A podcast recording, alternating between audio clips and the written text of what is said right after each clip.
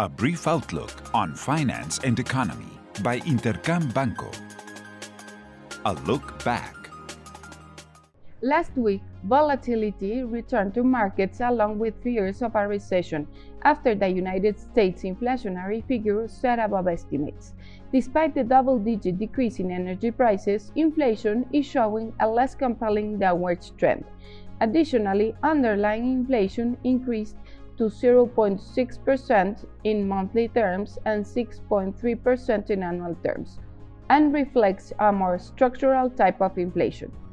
After the information was made known, risky considered markets had one of the most important setbacks since 2020, after the possibility of the United States economy having a smooth landing was completely eliminated, while the likelihood of a recession increased.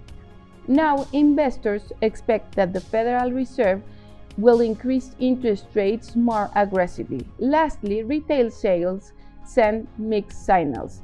The figure exceeded estimates, but the underlying component increased less than expected. Consumption in the United States continues increasing, although at a more moderate pace. What's ahead? Next week, the United States Federal Reserve will have an important monetary policy meeting, in which the interest rate is expected to increase in 75 basis points.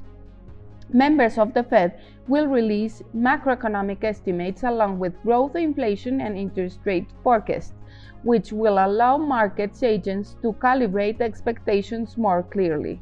In Mexico, inflation for the first half of September will be made known and will reveal if inflation has finally reached its peak or continues to rise. Estimates suggest that inflation could stabilize with respect to the second half of August. Lastly, leading economic activity figures will be made public in Europe and in the United States.